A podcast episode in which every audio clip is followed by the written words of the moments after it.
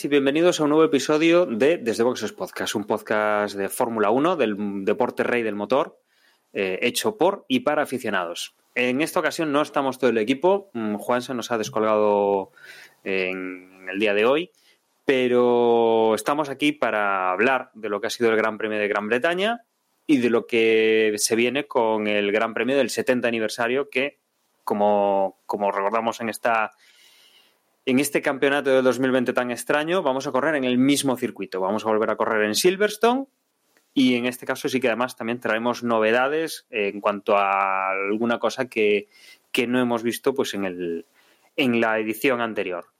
Eh, como decía, nos falta Juan, pero sí tenemos a Emma. Muy buenas, Emma. Hola, Dani, hola a todos. Aquí estamos. Vamos a ver qué da de sí este, esta segunda cita en, en Silverstone. Y tenemos también a José. Muy buenas, José.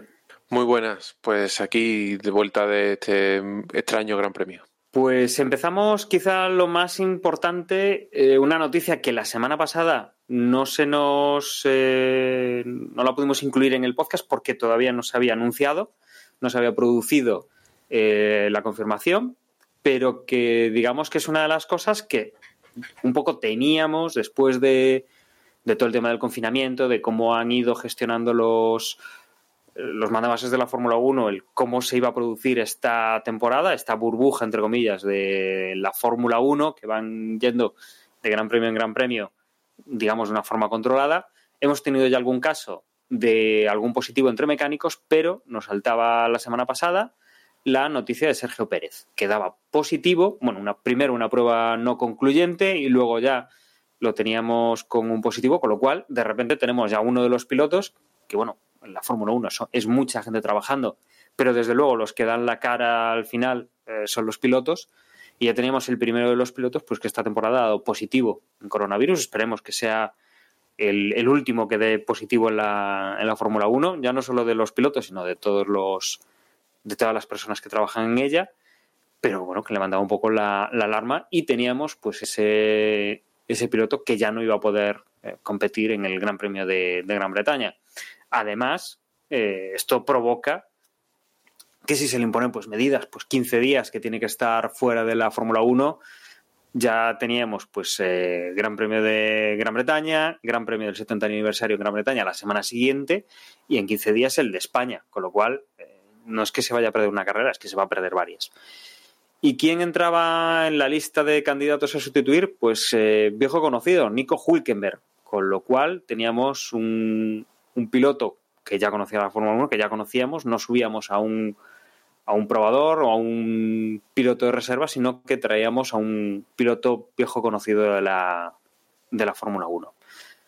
Emma, ¿qué sabemos a mayores de todo este lío que ha pasado con, Sergio? ¿Qué, ¿Qué, tenemos ya una semana después, más o menos, de, este positivo, si, si hay algún dato a mayores, ¿no? De, de lo que se espera que esté fuera o, si hemos tenido pues alguna noticia adicional con, este positivo. Pues en, en, el transcurso de Hungría a, Gran Bretaña, pues hubo una, semana de parón y en este caso Sergio Pérez, eh, tal como ha contado él, mediante vuelos charter y tal, viajó a México para, según él, ver a su madre que había sufrido un accidente y tal. Bueno, yo entiendo que en algún momento, fruto de este viaje, pese a seguir, según él, todos los protocolos, etcétera, etcétera, mascarilla y tal, pues mm, dio con alguien y fue pasar la prueba y le dio positiva, ¿no?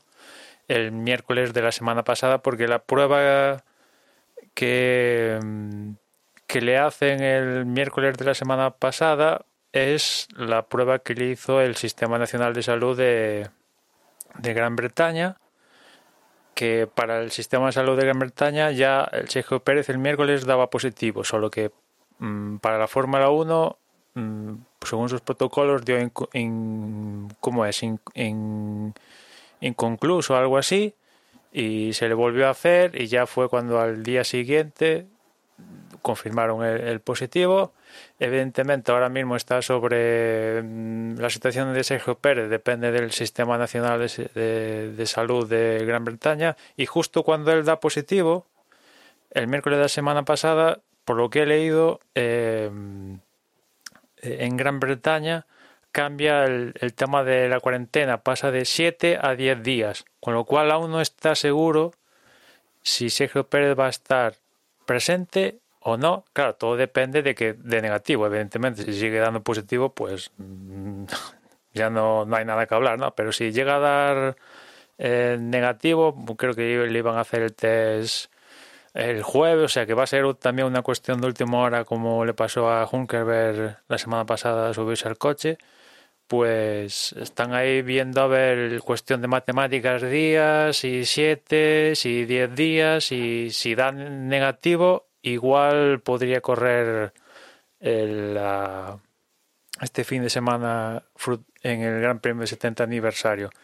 Lo mejor de todo es que parece que tuvo algún síntoma leve, dolor de cabeza, algo así, pero nada dramático, con lo cual me alegro, pues dentro de lo que cabe Em, está pasando el tema este mm, sin problemas. Su miembro de su, burbuja, el preparador físico y otra gente que lo acompañaba, eh, también se pusieron en cuarentena pese a que ellos dieron negativo en, el test y el contacto que tuvo con, empleados de, Racing Point fue muy poco porque evidentemente no pudo entrar al paddock porque para entrar al paddock hay que pasar el test y ya no llegó a entrar al paddock. Y el único contacto que llegó a tener con Racing Point fue con miembros de Racing Point fue cuando antes de pues esto del miércoles así que pasó por la fábrica a hacer una sesión de simulador. Y en esa sesión pues tuvo cierto acercamiento con las personas que están en el control, pese a estar con mamparas, según han dicho Racing Point, mamparas y todo el protocolo, pues esa digamos que seguirán las personas dentro del personal de Racing Point que más mm, cerca llegaron a estar de, de Sergio Pérez. Eso por un lado, y después en cuanto al sustituto, aquí también se abre un tema interesante porque mm, Racing Point mm, vive un poco, si pasara algo, de los pilotos de reserva que le ofrece Mercedes, al igual que le pasa a McLaren que mm, anunció esta, al comienzo de esta temporada que en caso de también iba a echar mano de los pilotos que tiene Mercedes en nómina de reserva, que son Van Dorn y Esteban Gutiérrez, en caso de, ¿no?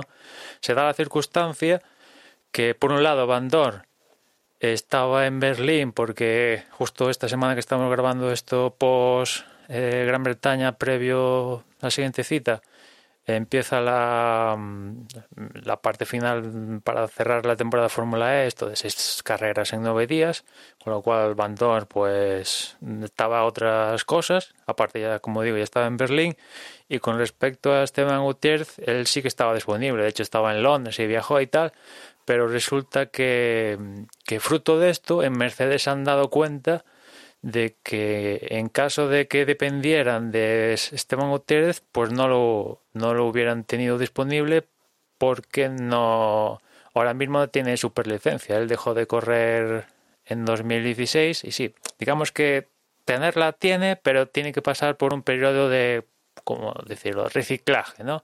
Hacer demostrar que aún eres válido para la superlicencia, hacer como 300 kilómetros en un Fórmula 1 moderno, en un máximo de dos días, y claro, eso Esteban Gutiérrez sí, el tío se ha pegado incontables horas en el simulador, pero lo que es actividad en pista, pues a dos velas, y, y esto justo es una norma que curiosamente han puesto para 2020 a la hora de, tener la, la, superlicencia, con lo cual ahí Mercedes ha dado cuenta que se ha quedado un poco en pañales, ¿no? Si, si por ejemplo mañana, por poner, ¿eh? Eh, Hamilton da positivo, Mercedes, pues, ¿a quién pondría? Porque Van Dorn está en Berlín, Esteban Gutiérrez no tiene superlicencia, pues, ¿de quién echa mano? La verdad es que los ha cogido eh, al menos esta semana, porque evidentemente Van Dorn ya para España ya queda liberado de, del tema de la Fórmula E y es únicamente por este periodo, ¿no? Pero les ha cogido, entre comillas, en, en como se suele decir, en pelotas. Están en pelotas que esto eh, ha obligado a McLaren, que como decía antes, eh, tenía como reservas los pilotos de Mercedes, a tener que hacerse con Paul Di Resta como piloto reserva en caso de pues tirar mano de él, de la misma manera que un poco eh, Racing Point viendo que no podía contar ni con Van Dorn ni con Esteban, Gutiérrez, puesto que he contado, pues han dicho Hunkerberg, que el tío iba camino de, hacer un test con un GT4 en Nürburgring y de la noche a la mañana pues, sepas, eh, cambió camino Nürburgring por Gran Bretaña, pasar el test a última hora para entrar al paddock, hacer todo el papeleo de contratos porque tienes que tener contrato, no, esto no, no lo puedes apalabrar. Y creo que le dieron el visto bueno para subirse al monoplaza. Después del test, todo el tema de pasar por la comisión que revisa los contratos y todo esto como cinco minutos antes de, de empezar la, la sesión, la primera sesión de libres el, el, pasado Gran Premio y tiene pinta, tiene pinta de que igual vemos algo similar. Yo, como estoy diciendo, es, es para esta, este próximo fin de semana porque estamos a ver, están ahí decidiendo si Sergio Pérez, pues si da negativo, si entra dentro de los siete días o dentro de la nueva la nuevo protocolo de 10 días y en base a eso pues decidir si si corre o, o, no. De momento es así.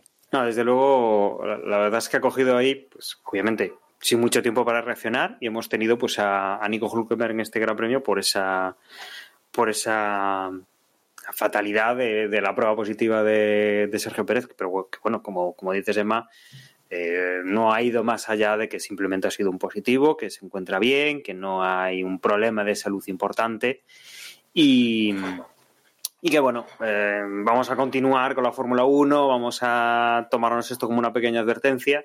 Eh, ya hemos tenido, además ha sido, bueno, una pequeña eh, consecuencia pues un viaje. Si, bueno, ahí si hay una persona pues que tenéis que visitar porque pues, ha tenido un accidente o lo que sea, por lo menos no ha venido de aquellas salidas un poco injustificadas de Bottas o de, o de Leclerc, pero bueno, es importante mantener la, la, burbuja, es lo que estamos viendo, y que en la Fórmula 1 pues hemos tenido eh, un caso por ahora, no es grave, y que esperemos que se quede en eso, pero viendo un poco pues lo que ha salido pues en, en otros deportes, eh, no hay que ir muy lejos en, en el de tema hecho, de...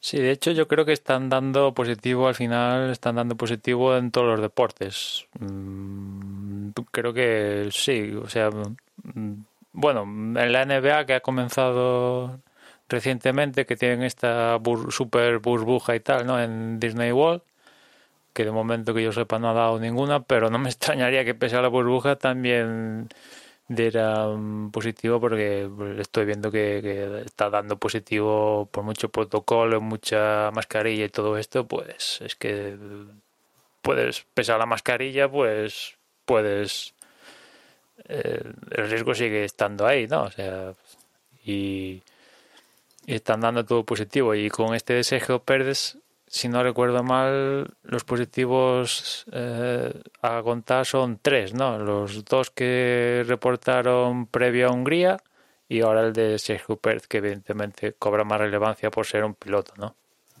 Y hasta ahora, pues dentro de lo que cabe, teniendo en cuenta toda la gente que mueve la Fórmula 1, pese, a que se ha reducido por el protocolo y todo esto, pues tres positivos dentro de lo que cabe, pues no me parece, viendo como mm, en nuestras zonas donde vivimos mm, levantas una piedra y salen seis positivos, pues no me parece nada mm, dramático.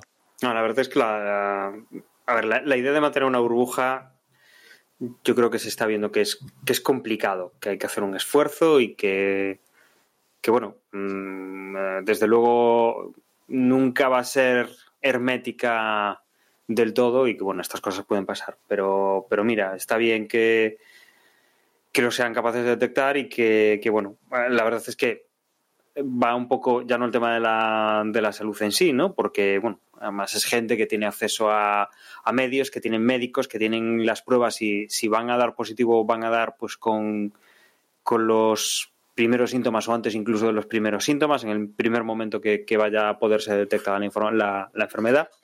Pero bueno, que además esto les va, les va al bolsillo. Esos van a ser los primeros interesados en, en controlar toda, todo este tipo de viajes y todo este tipo de, de historias que puedan producir pues una, una cancelación de un gran premio o de cualquier tipo de problema que le pongan pues para, para entrar en alguno de los países por los que tienen que pasar en la, en la Fórmula 1. Pero bueno, eh, primer caso que tenemos, esperemos que sea, como decíamos, el último y que en todo caso, bueno, pues que, que Sergio Pérez se recupere pronto y que lo volvamos a tener en la parrilla sin ningún tipo de, de problema. Después veremos cuando hablemos de la carrera y tal, si la que no estuviera Sergio Pérez afectó al rendimiento de, de Racing Point a lo largo del fin de semana, porque la, verdad es que, bueno, hablaremos de del malfario de Hunkerberg, ¿no? Pero en general, pues, sobre todo en carrera, ha sido sin lugar a dudas de, lo que llamamos de temporada, de temporada el, la peor actuación de, de Racing Point. Sí, desde, luego va, a ser algo que vayamos a hablar después en, el tema de la carrera, un poco esa, esa baja que hemos tenido, pues cómo, ha influido, ¿no?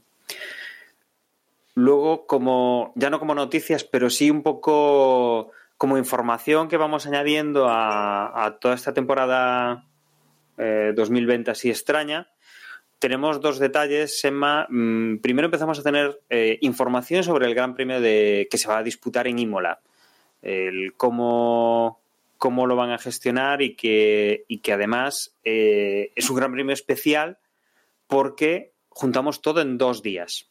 Es el único gran premio, además del, de, del Gran Premio de Mónaco, que siempre se celebra jueves, sábado y domingo. Es el único gran premio este de, de Imola que va a ser especial en cuanto a, a, las fechas y sobre todo va a ser el único que va a ser en dos días.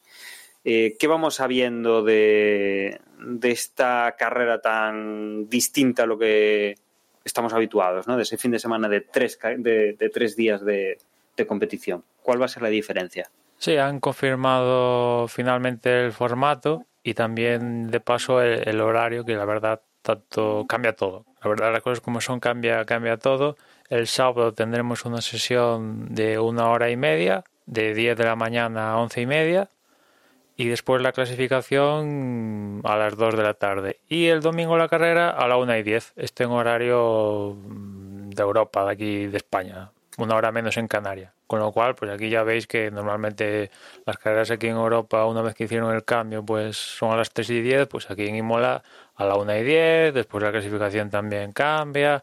Bueno, pues le han dado una vuelta al, ya que estaban, ya que pasaban por ahí, le han dado una, vuelta al horario y, y, bueno, el, tema de los entrenamientos pues ya lo sabíamos, ¿no? Una vez que, se pasaba de tres fines, de tres días, perdón, a, dos, pues pocos inventos se puede hacer al respecto, ¿no? Una sesión de libres, clasificación y carrera y, y, y ya está.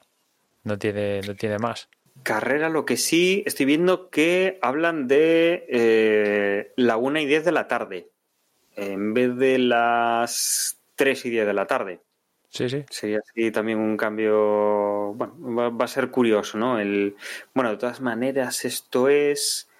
Esto es noviembre, ¿verdad, Emma? Eh, estamos hablando, sí, primera semana de noviembre, o sea, primer fin de semana de noviembre, con lo cual, bueno, en Europa, pues obviamente, el, esto es lo que le decía el otro día cuando hablaba con, lo comentábamos con Juan, el tema de las horas y, de la diferencia horaria. Bueno, recordemos que ya no es tanto los horarios de televisión y todo esto, sino lo que influye bastante en las horas en las que iguales se corre la Fórmula 1 es la hora solar de, de dónde se corra, ¿no? Entonces aquí en Europa, en esas fechas ya habremos cambiado la hora ya estaremos en horario de invierno, si no recuerdo mal.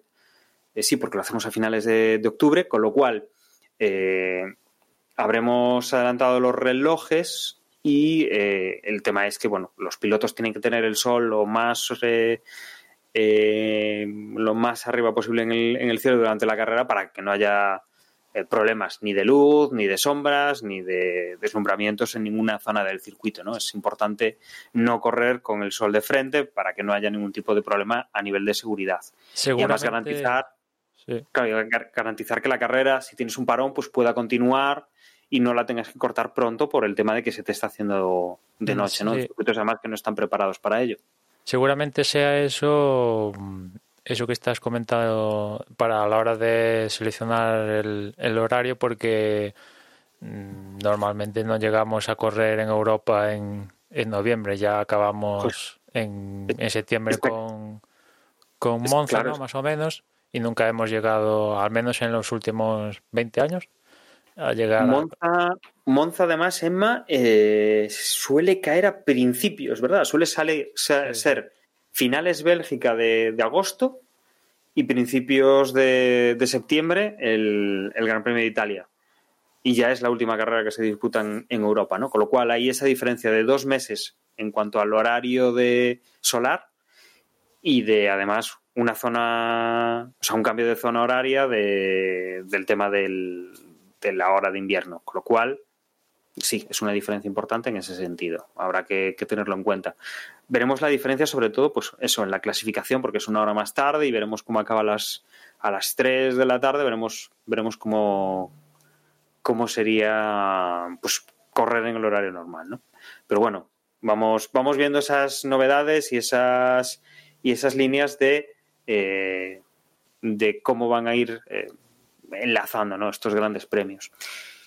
Y otra novedad, Zema, que además lo, comentábamos el otro día, creo que además fue por, no, recuerdo si fue en el chat público, en el chat privado que tenemos los miembros de, Desde Boxes, que en el Gran Premio de Eiffel, que es el que se correrá en Nürburgring, en, Alemania, eh, van a incorporar un directo a través de YouTube para siete países.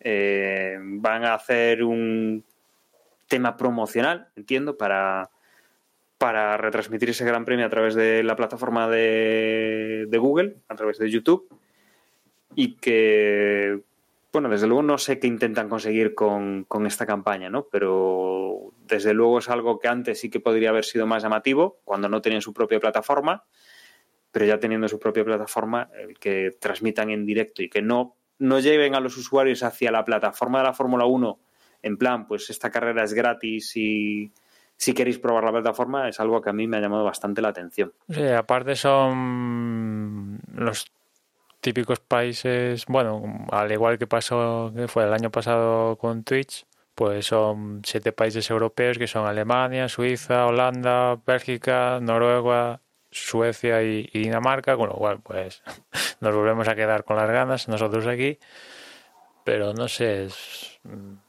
es una cuestión de, evidentemente, la carga de, mm, de vídeos en YouTube, el aumento de suscriptores del canal oficial de Fórmula 1, pues sí, pues ha ido en aumento, ha aumentado todo considerable, considerablemente. ¿Qué, qué intentan hacer? A ver, pues, la verdad, pues yo qué sé, esto supone un coste, pues para ellos imagino que no, pues, todo lo que sea a partir de ahí ganancia, pues si pueden pescar algo, ¿no? Pues bien, bienvenido sea, ¿no? Es que no sé, es un poco, vale, bien, fantástico, pero teniendo en cuenta que son siete países europeos, eh, Alemania, vale. Entiendo que serán siete países en los que tengan liberalizados por completo el tema de, y aparte los derechos. Sí, aparte son países que, por ejemplo, Alemania tiene el servicio de Fórmula 1, Holanda creo que también, y no me extrañaría que los otros también. Sí, que es, que, es que creo que en Europa, Emma, somos de los pocos, ¿eh? Sí, no, no, sí, hasta Portugal también lo tiene, o sea que... Hmm. Vale, o sea, me parece perfecto que, que metan el Gran Premio en vivo eh, en YouTube, a lo igual que hicieron el año pasado en. No sé, ya no me acuerdo qué Gran Premio fue, en Twitch. Vale, perfecto, genial, bien. Para la gente que quiera ver Fórmula 1 en sus países, pues mira, únicamente van a tener que ir a YouTube, que la verdad, pues es, es muy cómodo. YouTube está en todo dispositivo con pantalla vivo y por haber en el planeta, o sea que en ese sentido. Desde luego, Emma, eh, sabiendo que YouTube tiene experiencia en este tipo de, eventos, de, yo creo que fue la, la, Copa América en alguna ocasión, que hicieron pruebas para retransmitirla a través de, YouTube, eh, tiene obviamente la infraestructura, tiene la gente ya sabe dónde ir, ya tiene la aplicación para otras historias, muchos móviles ya bien instalada. Es una, plataforma, o sea, es una plataforma que tienes accesible a través de tablets, a través de móviles, a través de televisores, a través de, eh, de los dispositivos que se conectan al televisor de forma para, para tener pues aplicaciones, etcétera, etcétera. Está en todos los lados.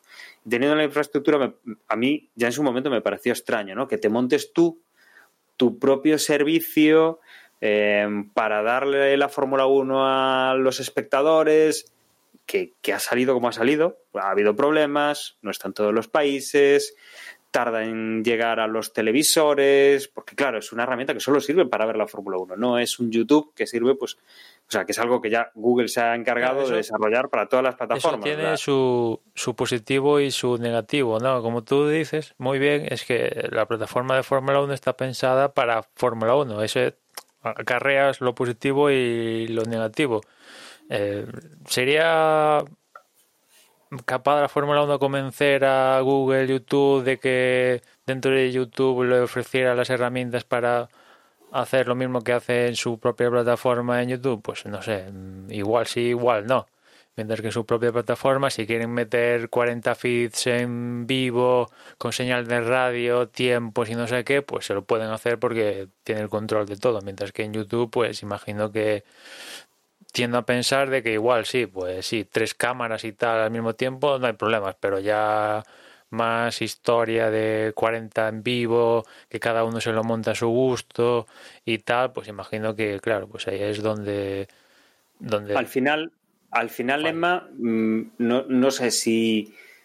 em, claro, el, el frontal, yo creo que lo podría hacer la Fórmula 1, ¿sabes? Pero es un frontal sencillo, es decir, tienes una selección y al final vas a buscar los vídeos que está sirviendo a través de, de YouTube, ¿no? O sea, podría ser una solución. Obviamente, para ver en la tele no es lo mismo, pero desde luego, yo creo que de hecho, es más, para haber empezado, para haber empezado, podrían haber ido por ahí. de hecho, Oye, es más, es- tenemos esto eh, y así pues pruebas la Fórmula 1 y la ves en el televisor desde el día desde el día cero y sin tener nosotros que desarrollar y sin dar tantas vueltas como han dado pues para que la Fórmula 1 se pueda ver en directo a través de internet y no a través de una operadora de, de, cable.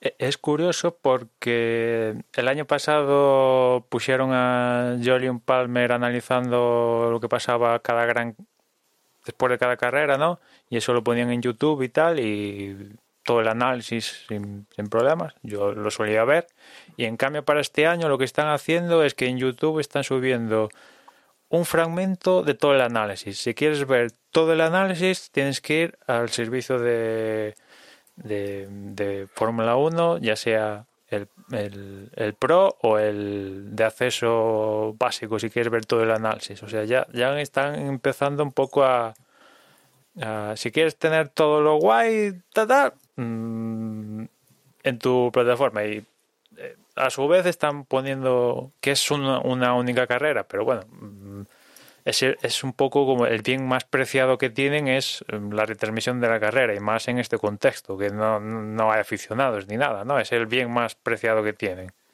Y lo están ofreciendo en estos siete países, pues en YouTube de manera manera gratuita. Después también imagino que, claro, que hay un tema de, evidentemente, de publicidad mm, mediante YouTube, que mm, Efectivamente. mm, imagino que, claro, eso, pues, mm, mm, los datos los tienen ellos, no yo. Evidentemente, imagino que ahí también formará parte de bastante de toda esta historia, la, la publicidad que te aparece en fragmentos, eh, en banners y todo esto, pues imagino que mirarán, imagino, ¿no? Ya tendrán una idea de los vídeos que suben normalmente en el, en el offline, por así decirlo, y ahora con esto en vivo dirán, pues, ¿cuánto podemos sacar tal?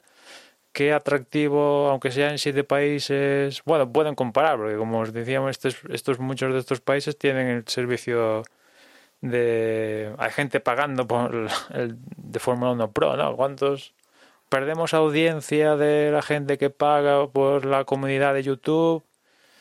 Bueno, pues lo pueden ver, ¿no? Yo, en ese sentido, yo veo claro que es un movimiento inteligente y creo que hacen bien. Si lo piensas eh, en los países donde está disponible el servicio de streaming o en directo de la Fórmula 1, el aficionado hardcore que quiere ver la carrera mm, ya está suscrito.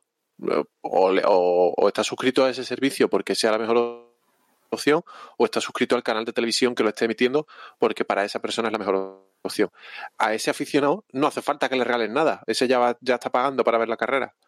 Eh, entiendo al ponerlo en YouTube lo que están haciendo es abrirlo a un público mucho más amplio. Como decía, y es una aplicación que está instalada en todos los dispositivos conectados a Internet y el que no, pues siempre va a tener la web y, entiendo que lo que quieren hacer es gente que habitualmente no sigue la Fórmula 1 o al menos no la sigue eh, asiduamente, darles la opción de ver una carrera gratis por YouTube, pues decía, ah, pues mira, voy a verla, y a lo mejor me engancho por cualquier motivo, me van a poner un millón de anuncios durante la retransmisión, la retransmisión, perdón, de que mm, la Fórmula 1 en mi país tiene disponible este servicio por 10 euros al mes, 50 euros al mes, lo que sea, en función de cada país, pues alguna suscripción rascarán.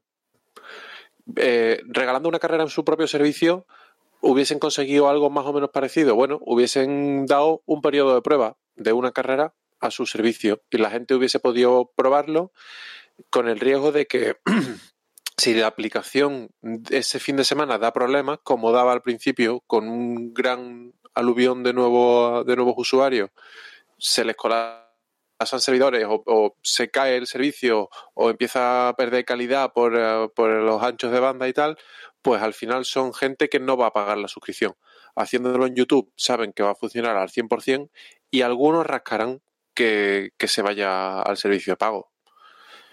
Ya está. Al final, bueno, si son países donde tienen posibilidad legal de ofrecer carreras en abierto y a ellos realmente no les cuesta nada, pues si sacan algo, eso que, se llevan. Es un, es un mercado ahora mismo donde necesitan ganar dinero de cualquier forma. Si, y una de ellas puede ser ganar nuevos suscriptores. Sí, sí, ellos, perder por poner una prueba y tal, pues no van a perder, no van a perder nada. Que por cierto, ahora que hablando de esto de ver las carreras, se nos había pasado el tema de que en su momento, a principios de julio, el gobierno aquí en España declaró el Gran Premio de España acontecimiento de interés público.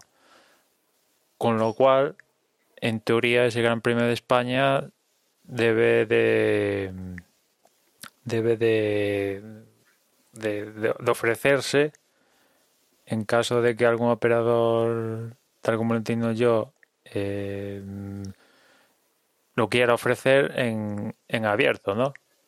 entiendo, entiendo que lo ofrecerá no sé si Teledeporte o o no sé si en el canal de la, la 1, vamos, vamos la televisión pública española. Entiendo que, vamos, además no, no hay realización, es pinchar pinchar la señal de la... Sí, sí, pero lo que me refiero es que esto fue en principios de julio, estamos miércoles 5 de agosto cuando estamos grabando esto, o sea que ya para la semana que viene es el Gran Premio y aún no, a este respecto, pues no ha movido ficha se supone que televisión española dirías, ¿no? Pero perfectamente puede ser Antena 3, Telecinco o u otro del canal, cualquier canal abierto, ¿no? Únicamente tendrá que hacer apachas como Movistar, imagino.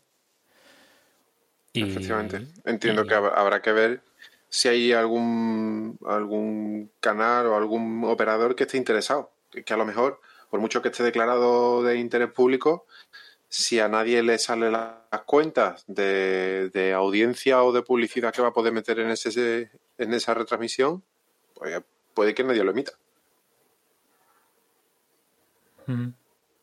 De todas formas, esto también fue, imagino que esto fue un, por parte del gobierno, declarado de interés público, digamos que de cubrirse en caso de que la la epidemia fuera alta o tal, pues hacer excepciones para, para el Gran Premio, que por cierto ha habido cambio en la gerencia del circuito, ha habido cambios recientemente en la gerencia.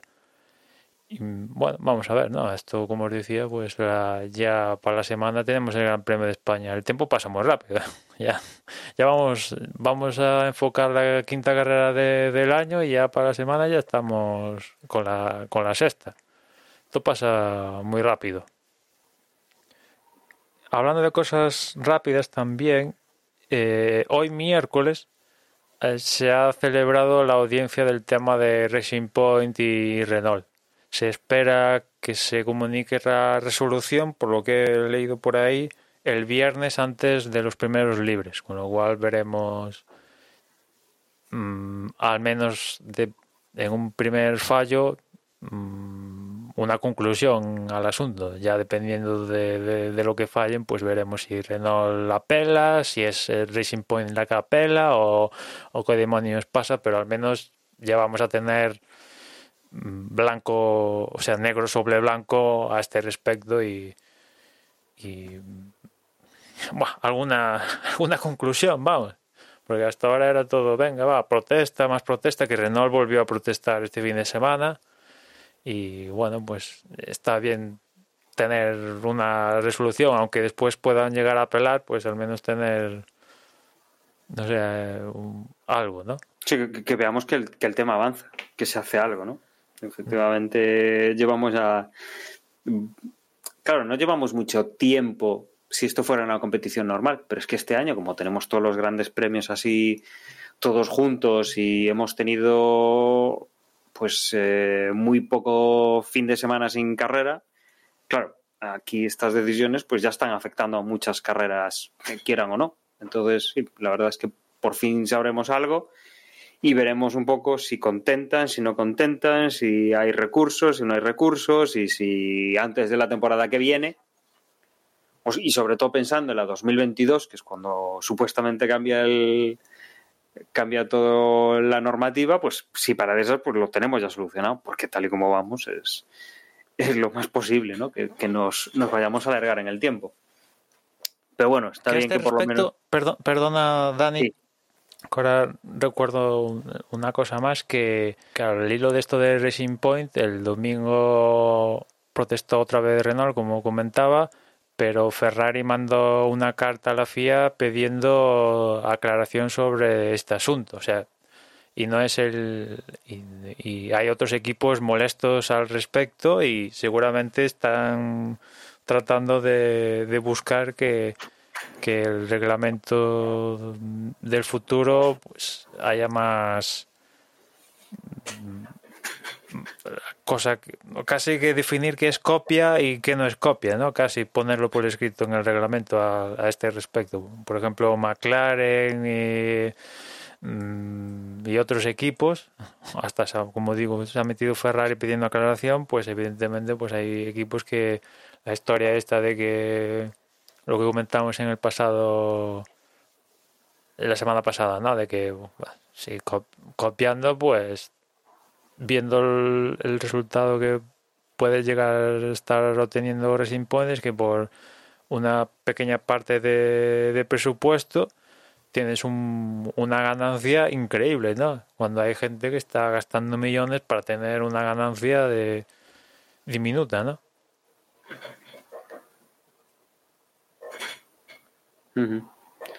Desde luego que el culebrón este nos está, nos está dando para mucho que hablar y sobre todo pues algo van a tener que definir como bien dices, ¿no? De dejarlo todo más centrado todavía en, qué es lo que se puede hacer y lo que no, qué, consideran copia y qué no. Porque claro, aquí la Fórmula 1 desde luego es mm, sale un escándalo, mm, vamos a cerrar por aquí. Sale otro escándalo, vamos a dejar realmente cerrado por aquí sale otro escándalo más, ahora esto aquí, ahora esto allá, desde luego, y además la rapidez y el... Y, es que no es nada la Fórmula 1 en cuanto a tiempo. Mm, son 20 carreras al año y 3 días por cada carrera. La verdad es que no hay tiempo para, para que se tiren a la larga sin, sin tomar una decisión y sin que pues, se puedan tomar medidas o se pueda utilizar algo que han empleado o, o no o algo que has desarrollado pues no te vale para nada. Desde luego no estamos viendo en, este calendario tan apretado lo mejor de la Fórmula 1. Desde luego que no. no nos está estas decisiones tan lentas nos están molestando un poco ya a los aficionados y desde luego aquí más a los, a los equipos, ¿no? Como dices que, que Ferrari ya se ponga a levantar protesta, pues ya es un, ya es un indicativo y ese malestar que se oye el run run del, del, resto de los equipos. Y yo creo que si no tenemos nada más, nos vamos a lo que ha sido el fin de semana, ¿no, Emma? Pues sí, porque de los libres, pues la verdad únicamente destacaría el, el tortazo que se dio Albon en, en los segundos libres, que la verdad en general, los tortazos este fin de semana fueron un poco a crudos, ¿eh? porque quiero recordar que casi todos fueron a, a parar a, hacia el guardarraíl. Ni barreras Tech Pro, ni neumáticos, ni nada. O sea, todos se dieron el tortazo contra el, guarda, el guardarraíl o, el muro de hormigón, y eso es un tortazo importante. Y este fin de semana hubo.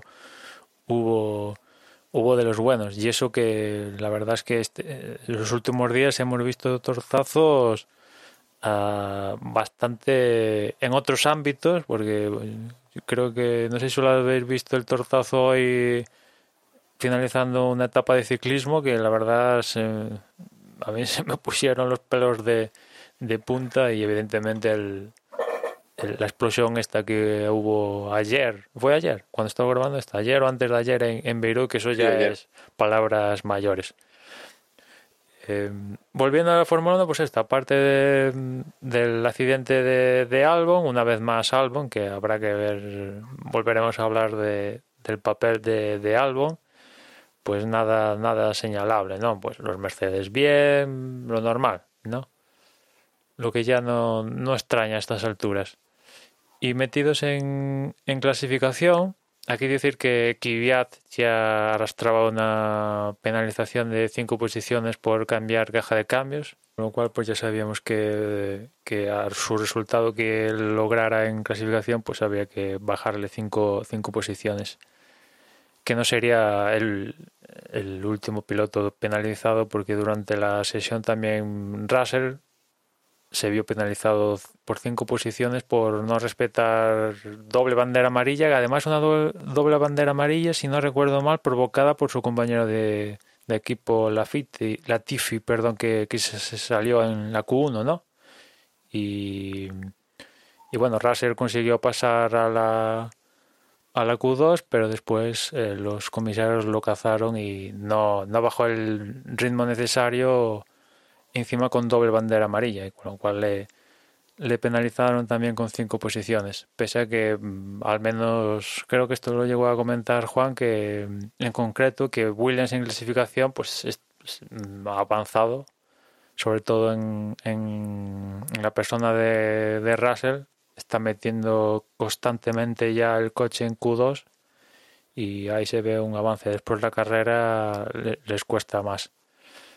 Con lo cual, dicho esto, en Q1 se quedaron más o menos los habituales, Latifi, Grosjean, Raikkonen, Giovinazzi, Magnussen, por cierto, un Raikkonen que ya ha empezado ahí, he empezado a leer que al parecer ya le ha comunicado al equipo que uh, se va, que no va, no tiene pensado continuar, ni renovar, ni irse a otro equipo, evidentemente, ni nada, que ya piensa en, en irse. Y la verdad, viendo cómo va la temporada, el papel de Alfa Romeo en general y el de Raikkonen, que hasta Giovinazzi le está metiendo, le, lo está, le está ganando la partida, pues tiene pinta de, de, de que sí, que Kimi está más fuera que, que, dentro. Después en Q2, como os decía, pasó Russell, pero no pudo pasar de ahí.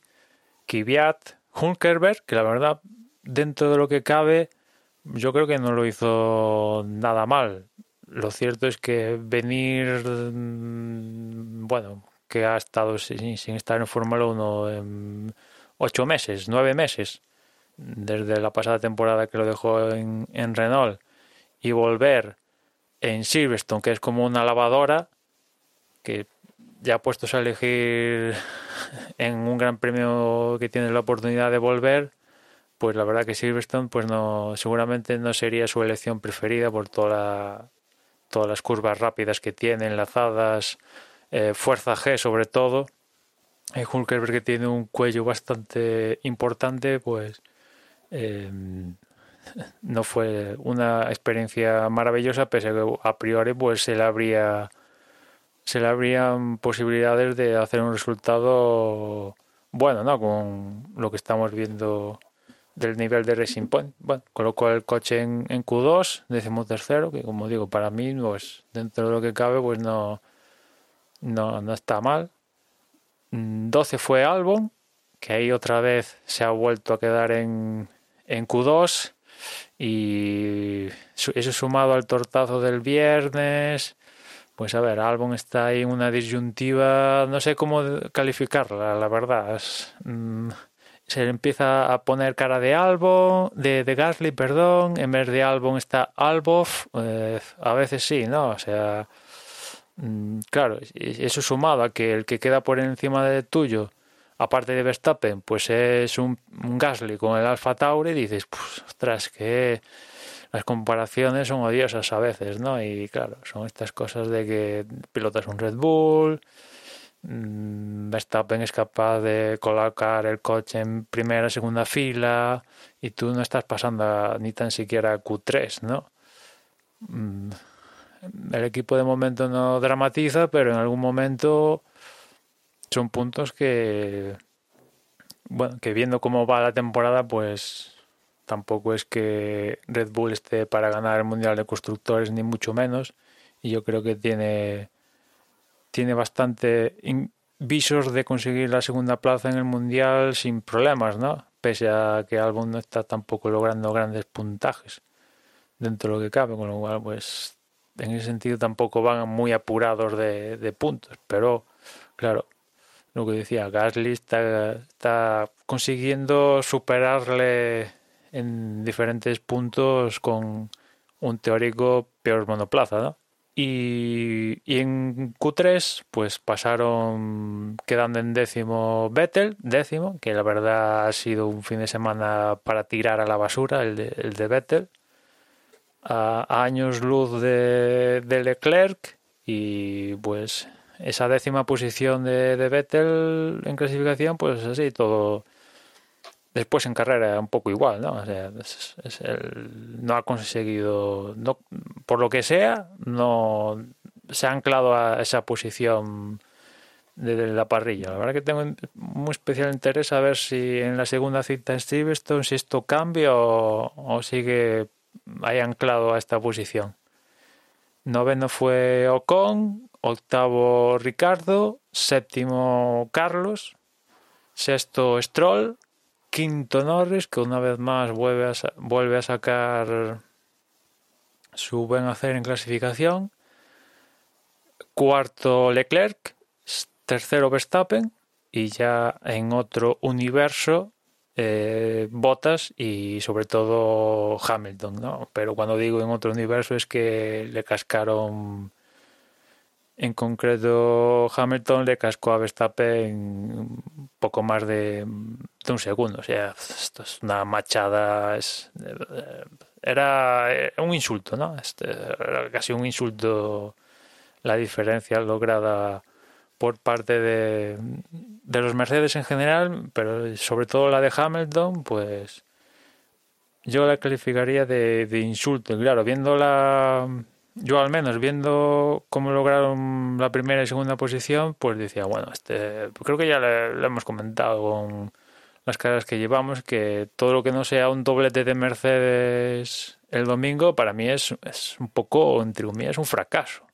Viendo estas diferencias que tienen y este potencial de, del coche que aún se pueden permitir, entre comillas, fallos dentro del, del desarrollo de la carrera porque claro, con tanta diferencia los pueden cubrir, ¿no? Bueno, pues por otra parte Hamilton sigue y suma, ¿no? Únicamente se, se le escapó, se le escaparon puntos en, en Austria y a partir de ahí, pues machacante. Desde luego, mm, lo de Hamilton este año, salvo que haya alguna cosa así extraña, va a ser, eh, yo creo, un paseo bastante tranquilo hacia un nuevo título del mundo y que, que no sé yo lo que tendremos, tendremos el año que viene con ese cambio aplazado de la normativa, ¿no? Pero desde luego empieza a asustar un poco ya a estas alturas de, campeonato. Y con todo lo que comentas, bueno, pues nos encontramos en, en el domingo con tiempo normal, sin ningún tipo de lluvia ni nada. Hemos tenido en las últimas carreras así alguna alguna historia extraña. En este caso, pues eh, tenemos un día soleado, sin ningún tipo de problemas. Y la carrera que ya comenzaba con, con, esa ausencia de Nico Hulkenberg por los problemas que tuvo con el coche, que la verdad el fin de semana ya de Racing Point ya llegado a la carrera ya no iba bien. Y, bueno, nos plantábamos en la carrera, eh, de la cual destacar en la primera, en la primera curva teníamos un poco de guerra entre Valtteri Bottas y Hamilton, salía un pelín mejor Valtteri Bottas, pero Hamilton mantenía la posición, no había, no había ataque, había mucho respeto entre los dos pilotos. Por detrás sí que teníamos una línea un poquito más combativa con Verstappen y Leclerc. Eh, Leclerc sale bastante, bastante bien, presionando un poco a Verstappen, intentando en algún momento pues, ponerle el coche por delante, pero el holandés tiene, tiene la capacidad de, de mantener esa posición y que no, bueno, pues el ataque tampoco, tampoco causa una pérdida de posición para, para Max. Y el que yo creo que habría que destacar es un poco la salida de Carlos Sainz, que, que sí que consigue adelantar en, la, en, las primeras curvas, consigue pasar a su compañero de equipo, consigue pasar a varios coches más y se coloca en quinta posición por detrás de los dos Mercedes, el Red Bull de, Leclerc, de Verstappen y el Ferrari de Leclerc, que el año que viene, recordemos, será su compañero de equipo. ¿no?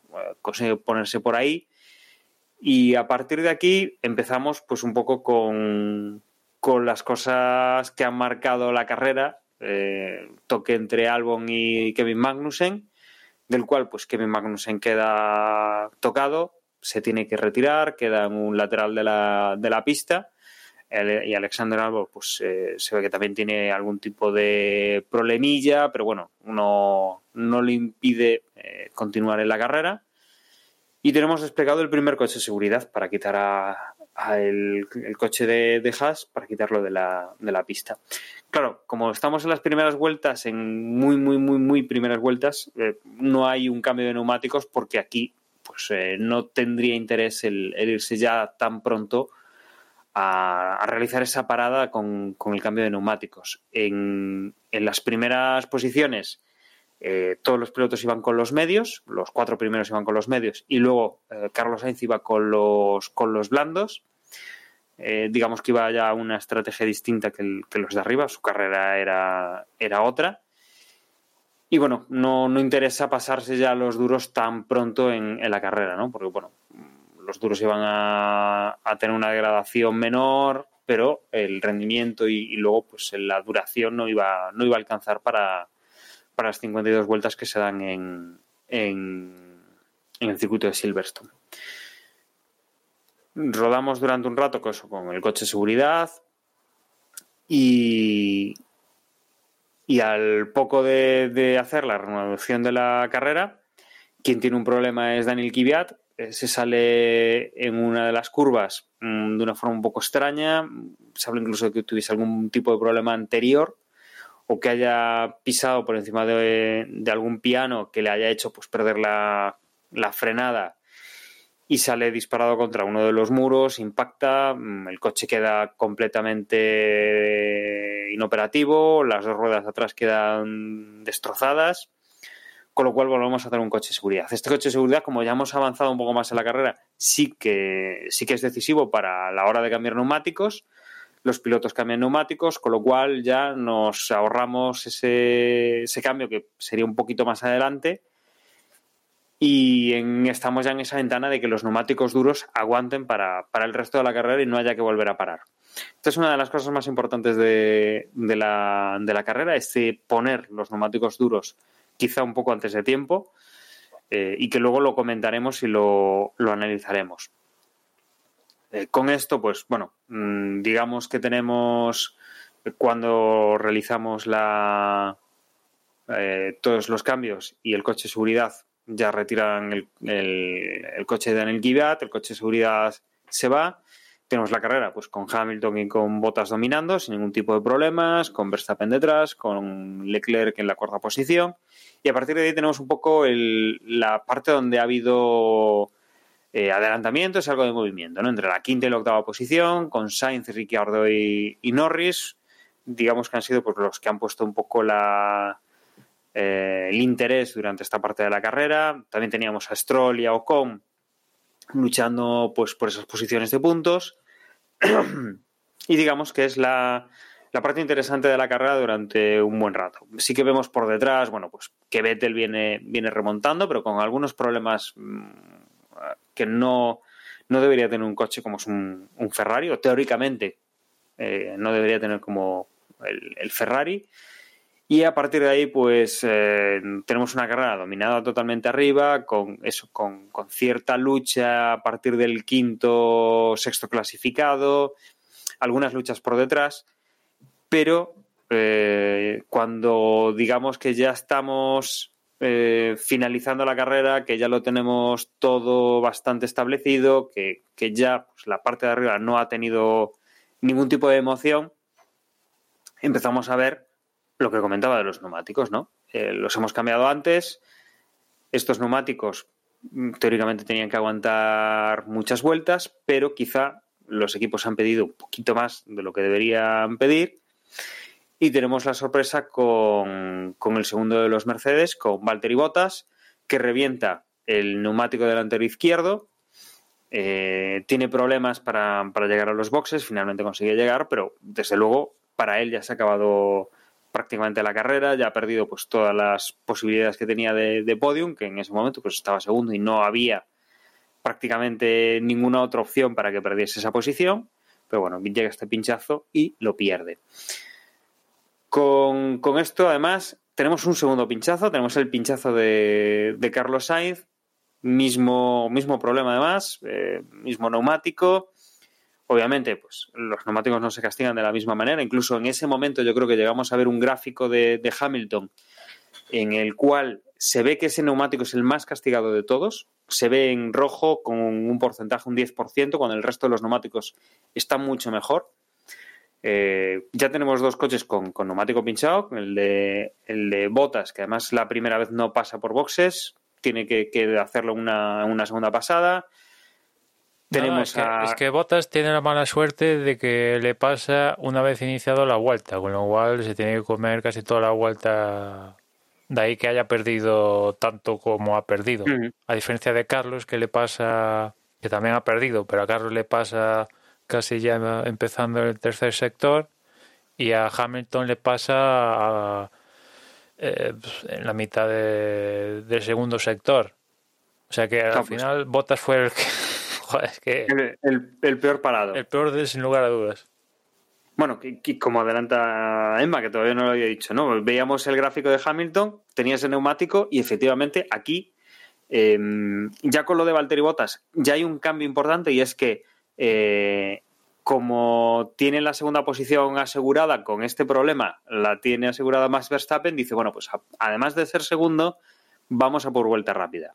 Cambia los neumáticos, pero justo cambia los neumáticos cuando se produce, como dice Emma, el pinchazo de, de Hamilton.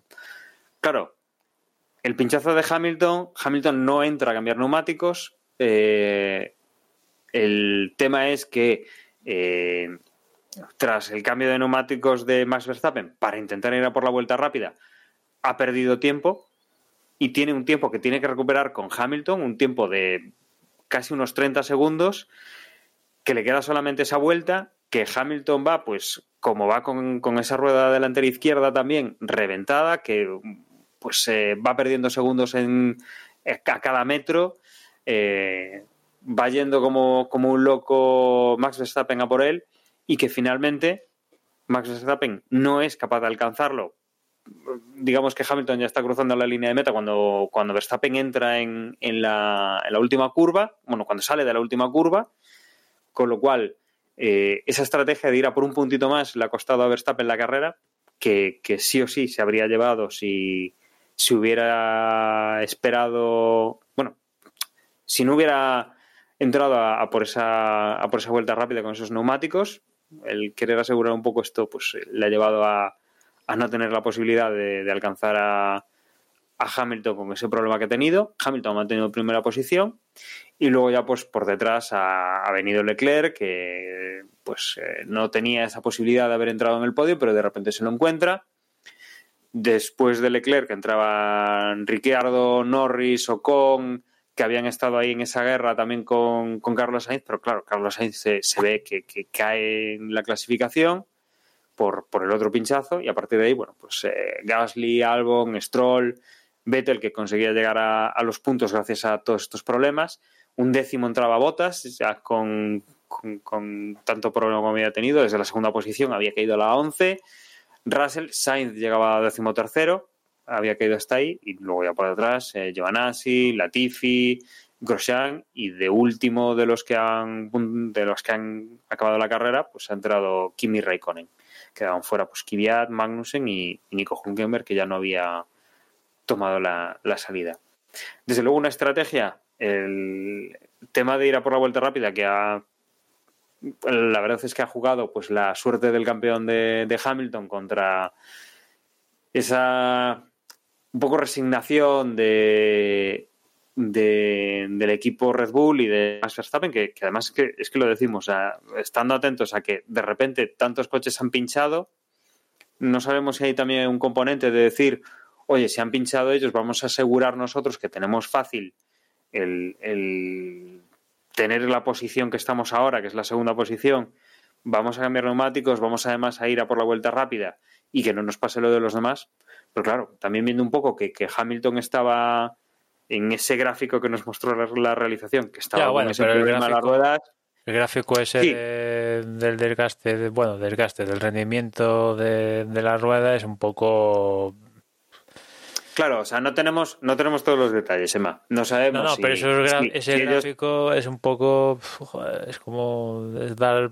sí, que lo hacen con estadística y todo lo que tú quieras, pero. pero bueno, ya han roto dos. Ya han roto dos neumáticos. Entonces, no, sé. O sea, ahí, ahí la estrategia puede ser intentar conservar lo que tienes porque también puedes tener ese problema o, o intentar eh, no, ya, ya, yo me, me ciño el gráfico es, evidentemente, el gráfico de ellos, esto es que ni miran para él, ¿no?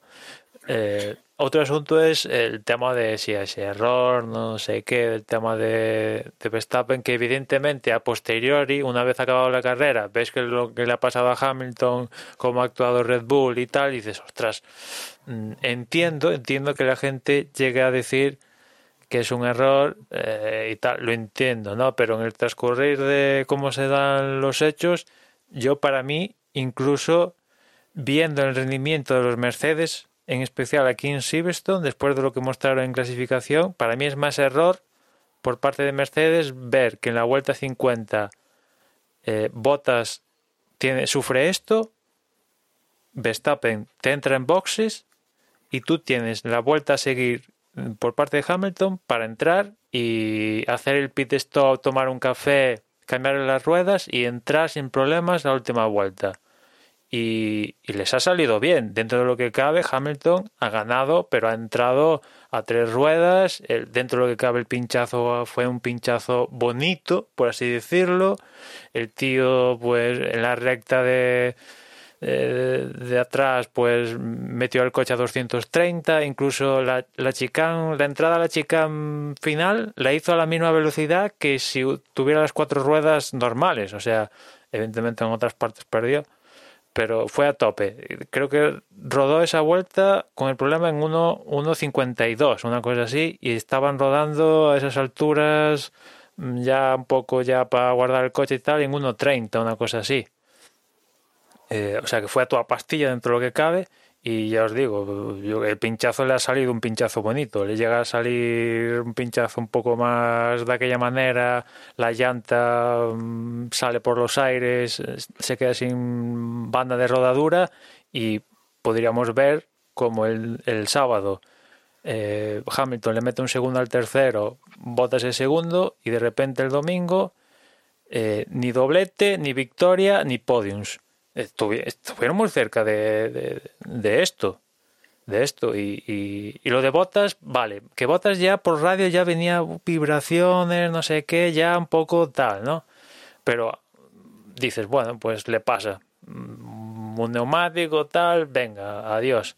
Que por cierto, Pirelli está diciendo que, que el tema de los neumáticos, de los dos Mercedes y el de Carlos, la causa ha sido una combinación de la cantidad de vueltas que le metieron y que los coches son más rápidos que cuando diseñaron este neumático, que diseñaron estos neumáticos para los coches de 2019 y, y, es un poco esta combinación lo que lo que están diciendo que ha provocado pues que hayan tenido estos problemas estos monoplazas que por cierto el, tema de Kvyat también se ha debido a un tema de de, la rueda trasera derecha que esas llantas se la han, enviado a Milán porque quieren verlo más detenidamente qué es lo que pasó en, en el caso de, de Kvyat, porque en el caso de los dos Mercedes y Carlos Sainz, aparte es la misma rueda, la delantera izquierda, ¿no? Y prácticamente son casi, entraron en la misma vuelta y casi es un poco lo mismo, ¿no? Está más claro en ese sentido. Pero ya os digo, yo veo casi más pese a que consiguieron la victoria, un poco más preocupante si fuera Mercedes, en plan, veo lo que le ha pasado a Bottas y tengo la oportunidad de meter a Hamilton una, para, una parada plácida sin tener que apurar, no te estás jugando nada y entrar, cambiar, última vuelta, sin problemas. Y, Mercedes que ya sabía lo que le pasó a Bottas, que todo el fin de semana, o sea, durante la carrera, bueno, durante el steam de duros en la parte final, que problemas de vibraciones y tal, y, tal. También es curioso que un gran premio que no escuchamos a Hamilton quejarse del tema de los neumáticos, justo le falla el neumático. Joder, esto también parece un poco 2020, ¿no? Basta que no te quejes de los neumáticos para que te falle el neumático. Y pero también es, como decía antes, entiendo que, claro, a posteriori dices, joder, Red Bull, por ir ambiciosa por la vuelta rápida y tal, pues se han quedado con cara de. con cara de. Mm, de lo que sea y, y no consiguieron la victoria. Que Red Bull también han dicho que ese neumático de Verstappen, duro, también tenía unos cuantos. unas cuantas rajadas. O sea que. Claro, esto es ciencia ficción hubiera completado la carrera Verstappen de no entrar, pues igual sí, ¿no? Porque ha habido... Pues a lo mejor también hubiera pinchado. O, también hubiera pinchado, no sabemos. Hay otros pilotos que entraron también, evidentemente hay más pilotos que hicieron la misma estrategia que Hamilton, Bottas y Verstappen y no tuvieron problemas de, de reventones, ¿no? Claro, no a su mismo nivel, pero completaron las correspondientes vueltas, pero yo os digo, yo veo más el tema de, de, Mercedes, sobre todo por la superioridad, ¿no? O sea, al final salen de este fin de semana con una victoria, vale, fantástico. Pero Botas no ha sumado puntos, que después esa es otra. Botas que le meten el, un blando usado no puede adelantar a Vettel, que estaba pidiendo clemencia en los últimos metros. O sea, se quedó con, con hay Botas un décimo que aquí el más perjudicado evidentemente es Botas, que si ya ganar el título ya tal, pues evidentemente ya estás ah, ya con esto, pues apague, vámonos. Ya, pues, yo ya empezaría a pensar en 2000 algo. Desde luego este año no. Yo estoy totalmente de acuerdo contigo, Emma. Eh, creo que aquí hay un, un error por parte de Mercedes, que han ganado la carrera por pura potra, porque eh, el pinchazo de botas, eso es imprevisible. Eh, ellos quizás tenían más estadísticas de las que tenemos el público general, digamos, y podían ver que ese neumático estaba en las últimas. Pero también es verdad que no tenía sentido eh, a dos vueltas del final parar a un piloto por una sospecha de, en caso de que esa sospecha hubiese existido. Claro, es que, perdona, José, es que si llegan a decir mm, eso, si llegan a decir eso, igual hoy estamos diciendo de que el equipo ha perjudicado a Botas para favorecer a Hamilton o algo así. Entonces, el caso de Botas, eh, eso es mala suerte y ya está. Y hoy le pasa a Mercedes y mañana le pasará a otro equipo. El caso de, Hamilton, en el momento que Verstappen entra a hacer esa parada para intentar llevarse la vuelta rápida, Hamilton tiene que calcarle esa parada. Es una parada gratis, eh, es, protegerte de tu único rival Y, y además es la opción también de llevarte la vuelta rápida y, y competir No, no, con eh. Verstappen por ese punto. No, no, en el caso de Hamilton, lo de la vuelta ya no, no, no podría.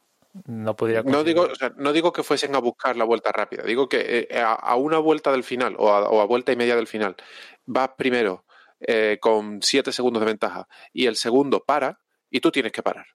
Tú tienes que parar porque puedes No, tener un pinchazo o puede, o puede haber Ya, una bandera amarilla ten- o puede haber un accidente más adelante. Pero ten en cuenta que primero va Hamilton y después va Verstappen, con lo cual Hamilton, ya que entra Verstappen, tiene que entrar Pero- en la vuelta a seguir. Y ya tal como se hicieron los Sí, hechos, pero- es que esto empieza Eh, a pasar en la Hubo una 50, pasada por boxes, ¿no?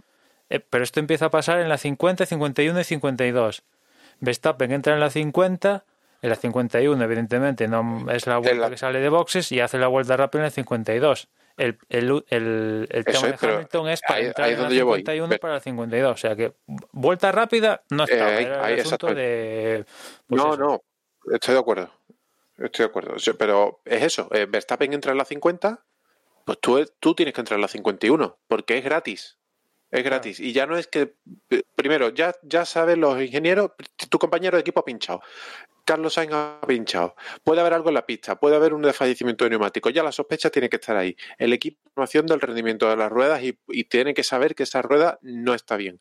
En- pusieron el gráfico en la tele unos segundos antes de que Hamilton pinchara. Yo no sé si fue casualidad o fue que realmente ese dato estaba o fue una equivocación que querían poner el gráfico de botas y cambiaron el nombre y pusieron el de Hamilton. No lo sé, pero la realidad es que para el equipo era una parada gratis y tendrían que haberlo, eh, tendrían que haberse cubierto esa opción. No lo hicieron y aún así ganaron la carrera por pura chiripa. Y oye, pues ya está. En ese aspecto no les ha perjudicado porque, porque eh, la de botas sí entiendo que es totalmente imprevisible. Hablando de Red Bull, yo aplaudo la valentía de Red Bull y la ambición de Red Bull de luchar por la vuelta rápida.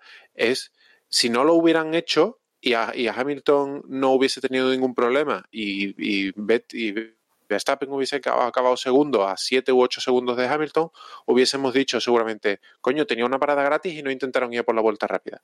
Es- es- las posibilidades de que tu único rival pinche en la última vuelta son remotísimas. Yo entiendo que ahí, si había la opción de luchar por un punto más, desde mi punto de vista, Red lo hizo perfecto. Sí, bueno, ahí también hay- influye que el que estaba marcando hasta ese momento la vuelta rápida era Albon, ¿sabes? Y también, tampoco es que Verstappen esté ahora mismo luchando por el título, ¿no? De posiciones reales, quiero decir. Evidentemente, pues Mm. tiene todo, matemáticamente, pues está ahí, ¿no? Pero, a ver, realmente está Verstappen luchando por el título, viendo lo que estamos viendo, pues no. No, pero ya no es lucha por el, por el título, es, es- es el Claro, orgullo de luchar por todo, que- todas las- todas las opciones que tengas en carrera. Lo que Para ellos era una parada gratis. Es que ya lo hemos visto, es que tampoco Red Bull podía prever cómo estaba el neumático de, de Hamilton, que De ya lo hemos visto a Hamilton marcar la vuelta rápida en la última vuelta de de, Claro. de tal, o sea que se le podía De hecho, Hamilton por poco no marca la vuelta rápida a tres ruedas. se la podía birlar a, a Albon y tú quedar con cara de tonto. Claro, podíamos decir, que ya lo hemos dicho en alguna ocasión, de, ala, mira, pues no querer entrar pudiendo tener, era el único que tenía parada gratis de los de arriba, ¿no? Eh, se la ha virado. Hamilton. Pues, Exactamente. a ver, claro, Ah, yo, vamos, entiendo que cualquier equipo, cualquier piloto a siete, ocho vueltas del final que tenga una opción de una parada gratis para luchar por la vuelta rápida lo tiene que hacer.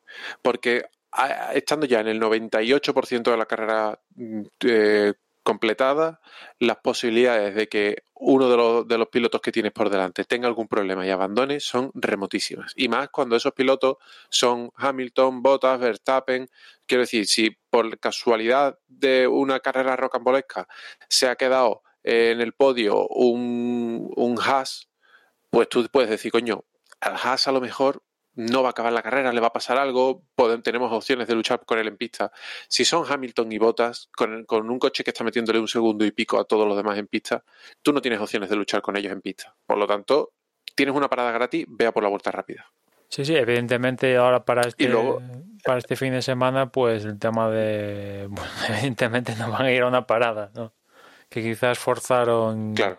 Me extraña también en ese sentido que forzaran a ir a una parada y, o sea, realmente el único así que fue a, a contracorriente, más por los hechos que le pasaron a él, ¿no? Fue un poco Albon, fruto de, imagino que fruto del encontronazo con manos en que, por cierto, yo para mí está bien sancionado. Lo veo correlativo a otras sanciones el año pasado y este año, el tema de los 5 segundos a, a, Albon, que quizás tendrían que ser más segundos, pero bueno, eh, Albon fue el único fruto de esto, imagino que pues eso, entró en la vuelta 6, después en la vuelta 30, porque el resto pues fue aprovechando el safety car provocado por eh, Kvyat, ¿no? Bueno, y Grosjean, perdón, Grosjean también fue a... Pero bueno, fue también a una parada.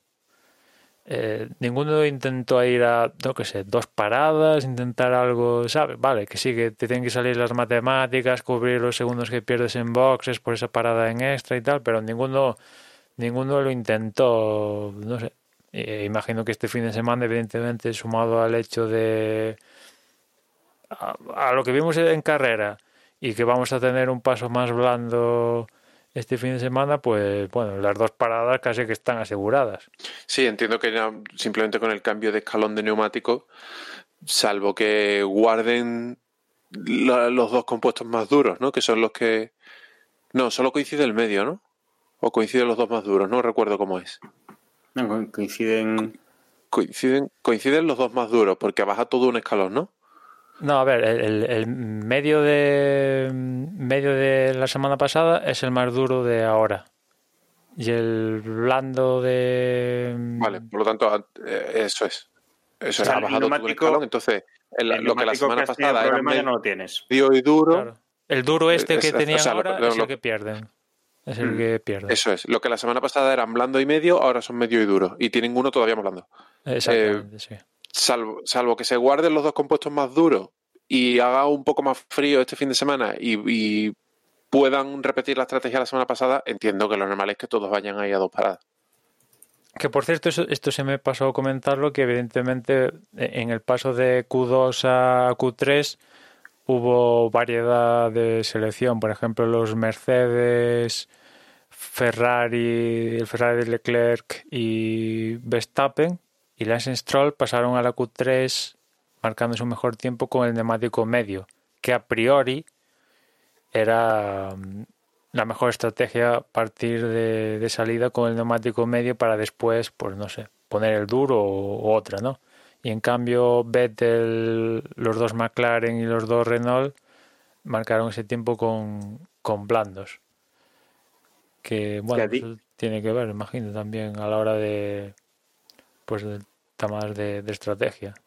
No, desde luego yo creo que aquí en, en, Gran Bretaña pues hemos visto una carrera y que ahora en esta repetición es la primera vez que vamos a cambiar de neumáticos eh, entre estas repeticiones, en, en Austria no, no, cambiamos, tuvimos los mismos y veremos un poco cómo, cómo reacciona. Y además creo que para, para, este fin de semana hay posibilidades de que, de que llueva durante la carrera y que haya un tiempo mucho más variado desde lo que ha sido el desde lo que es el, los libres del viernes hasta el domingo mm, puede haber cierta variación de temperaturas y de, del tipo de, de, bueno, el escenario con lluvia o sin lluvia que podamos, que podamos tener, con lo cual ahí podemos tener alguna variación más.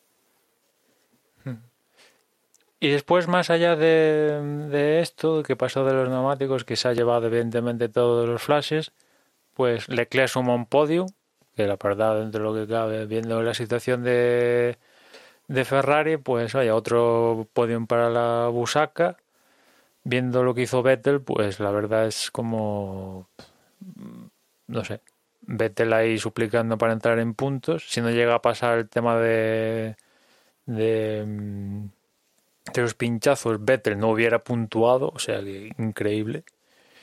Y, en cambio su compañero, pues sí, le ha ayudado para subir el podio, pero le que estaba, que estaba cuarto, una cosa así, antes de que pasara todo esto, ¿no? Un cuarto, entre comillas, cómodo y vale, no, evidentemente, pues no está luchando con los Mercedes ni, ni, está en el papel de Verstappen que intenta chuchar a los Mercedes. Este, este otro, este, Ferrari de hoy, pues no está para eso. Tampoco para liderar los del resto del planeta, ¿no? Pero bueno, pues para estar ahí tercero aprovechando los, los problemas de otros, pues hay que estar ahí, ¿no? Y bueno, pues ha colocado tercero y es triste que se tenga que conformar con esto, pero es un poco lo que hay. Viendo lo que hace Vettel, pues no sé. Eh, está, está bien, ¿no? Y, y después eh, el tema Renault McLaren, la verdad es que se, van ajustando las diferencias entre los dos equipos que eh, llevan Renault, evidentemente. Y poco a poco, Gran Premio a Gran Premio, parece que, que McLaren aún tiene alguna ventaja en clasificación, pero después en carrera Renault está rindiendo un poco al mismo nivel que, que McLaren. bueno, Ricardo al final consiguió adelantar a, a Norris y después Ocon quizás nos faltó ver más de Ocon porque estuvo casi toda la carrera opacado porque no consiguió no, no, quedaba conseguido adelantar a, Stroll que por cierto la Fórmula 1 no sé si lo viste publicó un, hay un fragmento de relacionado con Stroll que lo está chuchando Ocon y, y le dice el ingeniero, utiliza el botón de... utiliza la energía, ¿no? Ya sabéis, el tema de la energía eléctrica y tal, fruto del MGUH y el K, etcétera, etcétera. Y, contesta Stroll todo desesperado, no tengo nada. Y le salta el ingeniero, pero ¿qué dices? Si estás a full de, de energía, pulsa el maldito botón, joder. O sea, es, curioso. Y un Racing Point que por otra parte la decepción de, de esta carrera, ¿no? O sea, viendo la clasificación, lo que sobre todo hicieron en Hungría y tal, eh, desde luego Stroll se fue perdiendo en el desierto con el transcurrir de, de, las vueltas y bueno, ha acabado con dos puntitos únicamente teniendo en cuenta el potencial que se le presupone al coche, pues es bastante poco, ¿no? ¿Habrá afectado que mm, pues toda la historia de Sergio Pérez no tenerlo durante todo el fin de semana, contar con sus datos? Que sí, que Junkerberg mm, ya va tres meses desconectado y tal. Bueno, aún corrió el año pasado en un Fórmula 1 y tal, pero se tenía que adaptar todo esto y eso sumado a que el pobre no pudo hacer la carrera. Eh, imagino que habrá afectado que no contar con Sergio Pérez para a la hora de exprimir ese monoplaza, ¿no? Porque no me imagino a Stroll controlando si si no sabe dar al botón de energía, pues imagino que el tío pues no será muy ducho a la hora de hacer setups y y todo esto, ¿no? Que, que por cierto, eh, esto no, no, no es ayuda a la conducción que el ingeniero le tenga que decir, oye, pulsa el maldito botón para protegerte de, del que te viene detrás. Es que la verdad es que a veces... Eso es lo que yo estaba pensando. Yo entiendo que eso va contra la normativa. Claro. Eso durante la carrera no pasa nada, pero si lo haces en la vuelta de formación te caen 10 segundos. Mm, te llevas a alguien por delante 5 segundos, pero que te digan que entras en boxes en vuelta de formación 10 segundos. Son estas tipas, este tipo de cosas que dices, pues aquí no habría que ajustar, ¿no? A la FIA aquí, pues mm, hay, hay en el escalafón de sanciones y que sancionas, pues no, no, no cuadran ciertas ciertas cosas, ¿no? Pero bueno, ya viendo de la FIA, pues ya parece hasta normal. Y, y siguiendo con el repaso, pues mm, bien Gasly, ¿no? O sea, lo comentaba antes Gasly y Albon. Gasly séptimo, adelantando a Vettel durante la carrera. Séptimo Albon, pues después de, de lo que tuvo con, con Magnussen, que le cascaron cinco segundos y tal, pues eh, octavo. Os lo pregunto, ¿vosotros veis a Red Bull intercambiando posiciones en el equipo? Porque yo no, pero básicamente porque no hay no haya una opción mejor. Si hubiera un piloto mejor, lo pondrían, pero es que hay alguien, nadie le asegura que al lado de, de Verstappen quede sin evidencia, con lo cual, pues seguimos con algo pues, y ya está. Sí, yo estoy de acuerdo contigo. Creo que no hay opciones de que haya cambios de piloto porque no tienen a nadie mejor ahora mismo a, quien meter. Aún no se le ve muy desesperado a Albon, que Gasly el año pasado sí que le llegó, sí, sí, sí se le llegó a ver alguna ocasión desesperado, ¿no? Algún extremo hay alguna carrera que sí que llegó a mostrar que tal, ¿no? Albon de momento aún no, pero claro, ya empieza la bola ya se empieza a hacer grande y claro, pues y en ese equipo no tiene mucha paciencia. Ah, no tiene muchos eso, problemas. Aparte de eso, de que hoy te están confirmando y a la vez están mandando el SMS para, oye, que intercambiando posiciones. Que ya lo hemos visto. Pero claro, es que. Yo, yo entiendo que. mm, Que, claro, en, por lo que contamos muchas veces, un equipo como Alfa Tauri, Gasly hace séptimo y es, es un dios. Porque para hacer séptimo en ese equipo eres un dios. En cambio, haces séptimo con el Red Bull y eres un manta. Es un poco esa disyuntiva. Eh, El mundo es así. Y después al lado de, de Verstappen, que te coloca el coche en podium, pese a que él tampoco estaba muy contento con el coche, el Red Bull de este año de momento. Claro, es que el único que le aguantaba un poco el pulso era Ricardo. Y decidió irse. Y claro, que aquí es que mientras lo que comentamos, ¿qué metes ahí? Es que Red Bull no tiene a nadie. Otra vez a Gasly. Pues tiene pinta de que Gasly está muy bien en Alfa Tauri. Lo metes igual ahí y, seguramente a los dos grandes premios está suplicando para bajar a Alfa Tauri. Mm, Kvyat. No sé, Kvyat, pues. No sé. Ya se le pasó al- el, el arroz de Red Bull. Mm, ¿Y qué otras opciones hay? dentro de, de- de Red Bull, propiamente dicho. Y evidente, más allá de Red Bull, pues habría opciones, pero claro, eso casa con la política de, de Red Bull.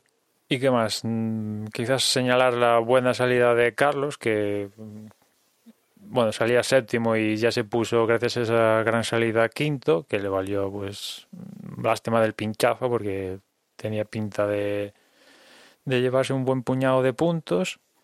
Y bueno, ese puñado de puntos al final se lo ha acabado llevando Norris. Las cosas como son. McLaren pierde puntos, ¿no? En la suma de los dos. Pero bueno, ahí Carlos pues sigue... Es importante, ¿no?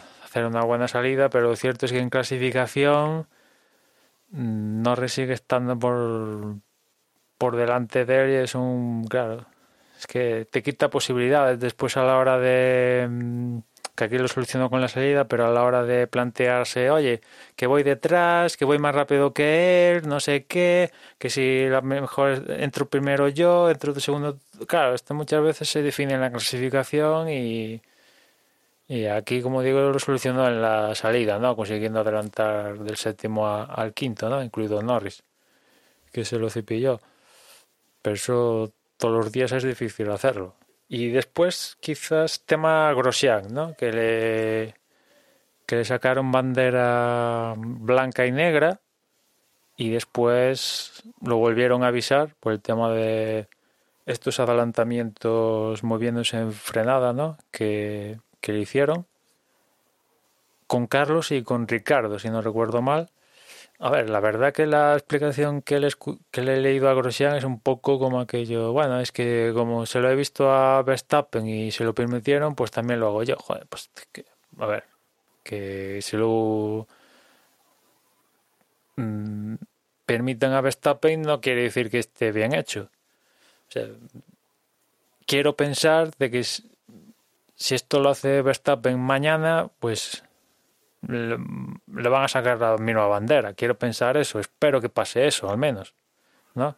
Que si se mueve en frenada y tal, pues Yo también lo quiero pensar, pero no, la verdad es que no lo creo. No, no pongo, pero quiero, quiero pensar, pero no pongo la mano en el fuego. Claro, y claro, si, digo esto, claro, entonces sí que tiene sentido, cierto sentido lo que dice Grosjean, de que como lo hace Verstappen, pues también voy yo tal, pero eso no quiere decir que, claro, moverse en frenada es un poco, ¿cómo decirlo? Feo, ¿no? De cara... Y más él, que es el, un representante de la GPDA. O sea, Feo, feo, Emma, y además está bastante claro. O sea, y peligroso, ¿no? este- esta norma la tenemos así desde hace mucho tiempo, lo hemos visto aplicar de- desde hace mucho tiempo, pero claro, también es lo que decimos. eh, Oye, ¿qué pasa? ¿Que la norma es esta que de repente a este no se le aplica? ¿O qué es lo que ocurre? Bueno, pues entonces no la aplico yo tampoco. Pero claro, es que si nos empezamos a poner así, nos ponemos así con muchas historias. Claro, también lo hemos tenido con... Hay una norma que no es tan clara como esta de, los adelantamientos. Oye, que a este se lo ha permitido porque lo ha hecho así. Bueno, pues yo también lo intento. Eh, caballero, mm, a partir de ahora vamos a hacer esto así. Mm, Si se hace de esta manera, tal y como la hizo el primero aquí, mm, ya lo vamos a penalizar. Claro, ahí vamos inventando, bueno, inventando, cerrando un poco la, o acotando un poco eh, las sanciones y las prohibiciones, ¿no? Pero lo del el adelantamiento y no poder eh, hacer esas variaciones de, de, de dirección, pues oye, eso ya está establecido desde hace mucho tiempo y es lo que se sigue, eh, lo que se está aplicando, o debería. le sacas la bandera, o sea, tarjeta amarilla, hace lo mismo y otro aviso. Y otro, o sea, roja, ¿no? O sea, le- te animas a sacarle la bandera. Por la acción con Carlos, hace medio y lo mismo con Ricardo y lo avisa. O sea, ahí pierde validez la bandera que le sacaste antes, ¿no? O sea, a ver, pues, bandera negra, a- pues a casa. Y Yo, además, además de eso, hay otra cosa que no termino de entender. La bandera blanca y negra, yo no recuerdo haberla usado nunca en carrera. Yo esta, esta bandera la conozco por, lo- por el videojuego de la Fórmula 1. Pero realmente, es verdad, yo no recuerdo ninguna carrera donde se haya empleado. esto se lo Eh, sacó. Desde hace... Se la sacó Michael Sí. Massey de la manga el año pasado y, y se la sacaron a Leclerc cuando en Monza se tocó con, con Hamilton. Bueno, pues mira, pues ha, ha habido, ha habido un uso que yo no recuerdo, pero mi punto iba, desde hace ya bastantes años las sanciones de este tipo de, de incidentes eh, se han aplicado las famosas sanciones de 5 segundos en boxes o añadir al tiempo de carrera. Em, que no me parece mal, esta, esta advertencia de bandera blanca y negra no me parece mal, pero me parece un nuevo cambio de criterio. Eh, cuando pase eh, dentro de 8 o 10 carreras, ¿van a volver a dar esta bandera de advertencia? ¿O los comisarios de ese gran premio van a aplicar una sanción de 5 o 10 segundos? Si pasa por segunda vez, mm, ¿van a aplicar otros 5 segundos o van a aplicar 10 segundos? Quiero decir, me da igual cuál sea el criterio, pero que haya un criterio. Porque da la impresión de que en función de qué comisario te toque, ya no es que diga es sancionable o no es sancionable. Eso, según las imágenes, puede ser más o menos subjetivo. Pero si llegamos a la conclusión de que es una acción sancionable, esa acción debe, o sea, esa Pero- sanción pero es debe que estar estipulada, debe ser siempre la misma. Lo de la bandera es que no llega ni a comisarios. Esto es algo que impone el director de carrera y no sube a. no asciende a los comisarios para que juzgue la acción. Esto de la bandera es cosa del director de carrera de. te aviso. Mm, Entonces, aquí estamos en un, en un caso de que si, si Charlie Whiting siguiera con vida, pues posiblemente la sanción hubiese sido di- distinta. Porque al final, lo, que me molesta de todo esto es que eh, el, el hecho de sancionar o no sancionar o qué sanción se aplica parece que no está escrito en ningún sitio, que no hay una normativa, un reglamento que seguir, sino que depende de, de la opinión subjetiva de la persona que te toque que te juzgue. Entonces, Bueno, acuérdate de lo que tío, pasó que- con, serio, Ricardo y Stroll en Estiria, que eh, a la semana en Hungría, pues si lo hubieran vuelto a hacer, pues lo hubieran obligado a Stroll a devolver la posición a Ricardo. O sea, en- y esto en una semana. Mm, joder. Claro, que aquí. Y en el mismo sitio. No sabes. Cuando, cuando le preguntan, por ejemplo, a Jan Todd, oye, y tener los comisarios, los mismos comisarios a lo largo de, todo el año, dice, no, es que sería mucha presión, la misma gente durante todos los, durante todas las carreras, imagínate. No, a mí eso me parece bien. Yo no, yo no le vería. Yo no le veo sentido a que sean siempre los mismos comisarios. Claro, eso tiene, Al final los comisarios son gente local. tiene sus pros y contras que cada... evidentemente tendrá, sus ventajas. El hecho, si, si tú tienes un tribunal de, que juzga ciertas acciones y siempre ese tribunal es el mismo, se entiende que el criterio va a ser el mismo. Pero al final, si hay un libro de reglas que dice esto, esta, esta acción se, sanciona así, esta así, esta así, a la segunda se le da advertencia y a la tercera se le saca bandera negra, lo que sea, que esté escrito, todos los comisarios se van a regir por el mismo libro de reglas. Pero es que parece que el libro de reglas varía en función de quién lo imprima. Sí, sí, es eso, es eso, sí, sí, sí. Porque también decía Jan Todd, aparte del tema de, depresión, que si hubiera un, mismo equipo de comisarios, al final estaríamos diciendo que este comisario o el otro tiende a favorecer a X o a otro. Y eso en teoría se lo disuelven teniendo diferentes comisarios en cada carrera, ¿no? Pero es lo que tú dices, si las cosas están claras en el reglamento, pues... Eh, eh, y además es que esta gente, eh, que creo que alguna vez lo, llegamos a decir aquí, pues tiene la posibilidad de, ver repeticiones, de tener un banco de un banco de, de, hechos similares para no cagarla en este sentido de el año pasado se produce una acción similar, el año pasado no lo sancionaste y este año lo sancionas. O sea, ¿cómo es posible esto? Eh, ¿Cómo es posible de que se junten los pelotos a principio de año y salga el tema de los dejamos correr? Y, a las cinco carreras pasa lo de Leclerc con Verstappen y, mm, de, de, Austria me refiero y mm, hay saltador por los aires, en la carrera a seguir de Silverstone, pues Leclerc ya, ya ha aprendido y te mete el coche y, y, en cambio este año pues hay toquecitos, nada, 5 segundos, o sea, no sé, es lo que estamos hablando, ¿no? Que, o sea, si me dices que fuera una, una decisión en vivo, que no se puedan ver repeticiones, que tienes que es, es blanco-negro en décimas de segundo. No, no, es que tampoco tienen margen, ¿no? Tienen margen, pueden consultar imágenes, decisiones pasadas. Eh, es cierto que hay algunas decisiones que tienen que tomar, esa es otra, ¿no? Hay decisiones que yo creo que afortunadamente estamos viendo poco eso de lo investigaremos una vez finalizado la carrera. Al menos de momento, creo recordar que llevamos poco o ninguna de estas. Todo lo que está pasando está mm. pasando dentro de la carrera que yo creo que está bien, ¿no? Que influya en la propia carrera donde ocurre e, el, hecho. Pero en fin, es, que esto de, de, la FIA lo vamos a seguir comentando todas las temporadas porque no hay cambios. Es, es un mal con el cual hay que convivir, imagino. Pues sí, de momento no nos queda otra. No sé, ya no sé quién tendría que cambiar, qué, persona de la organización o de la dirección tendría que cambiar para que se siente un criterio común siempre. Porque ya ha pasado por aquí un montón de gente, vamos. Pero bueno. Bueno, hacemos un, resumen eh, de cómo quedan los campeonatos antes de meternos en la repetición del Gran Premio de Gran Bretaña que tendremos este fin de semana. En cuanto a pilotos, destacado en primera posición Hamilton con 88 puntos, eh, su compañero de equipo, Valtteri Bottas, el segundo con 58. A partir de ahí ya viene Max Verstappen con 52. Eh, cuarto es Lando Norris con 36. Leclerc es quinto con 33. Albon es sexto con 26. Sergio Pérez es séptimo con 22 puntos. Stroll es octavo con 20, los mismos que tiene el noveno, que es Dani Ricciardo.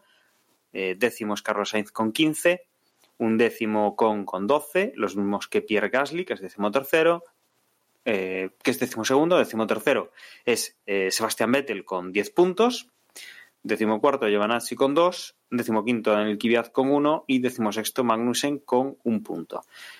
Latifi, Raikkonen, Russell y Grosjean no han puntuado todavía. Y en cuanto a constructores, pues aquí tampoco hay sorpresa. 146 puntos tiene Mercedes en primera posición. Red Bull tiene 78. McLaren Renault tiene 51. Ferrari 43. Eh, Racing Point tiene 42. Renault tiene 32. Alfa Tauri tiene 13 puntos. Alfa Romeo tiene 2. Haas tiene 1. Y Williams no tiene ningún punto a día de hoy. Fíjate, fíjate que Norris dijiste 36 puntos, ¿no? Pues Sí. El año pasado en 21 carreras hizo 49. O sea que, de hecho, en, en, tres, en tres carreras eh, de, de lo que llevamos de año ya ha mejorado, ha hecho sus mejores puestos de lo que lleva en Fórmula 1, que claro, lleva únicamente el año pasado y, y este año, ¿no? Pero eso, lleva 36 puntos en 5 carreras y el año pasado en 21 hizo 49. O sea que el cambio está claro, ¿eh? No, en, en cinco, no, en cuatro carreras. En En- cuatro carreras ya está en, en esa puntuación. Cuatro carreras. Sí, y en cuatro carreras, mira Vettel dónde sí. está. Sí, sí, sí. En cuatro carreras, Vettel de media ha conseguido dos puntos y medio por carrera. Ujú. Sorprende un poco, pues, estas, estas cosas, ¿no? Y bueno, de cara a este fin de semana, pues el tema de zonas de DRS, horarios, pues es los mismos y la única diferencia es la selección de, de compuestos, ¿no? Que como hemos, hemos comentado a lo largo del podcast, pues es C2, C3, C4, un paso más blando que los llevados el pasado fin de semana, que se barajó viendo lo que pasó, el tema de los pinchazos, que viendo la decisión de, bueno, la investigación de Pirelli que igual hubieran cambiado y tal, pero al final, mm, viendo las conclusiones, decidieron no seguir con el plan inicial.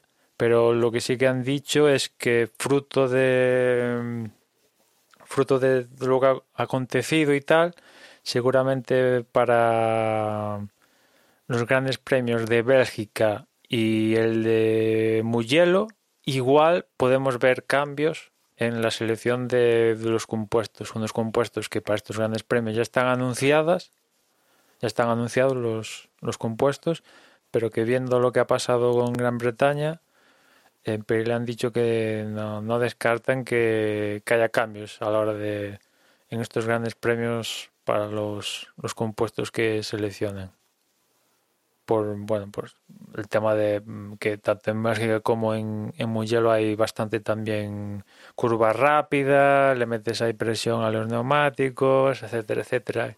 Que por cierto no están cambiando los compuestos para este fin de semana, pero lo que sí que están es reajustando el tema de, de presiones. Le han aumentado creo que dos PSI los delanteros y un PSI los, lo- el- los de atrás y bueno, una forma de casi que eh, obligar a los equipos a que entren dos veces.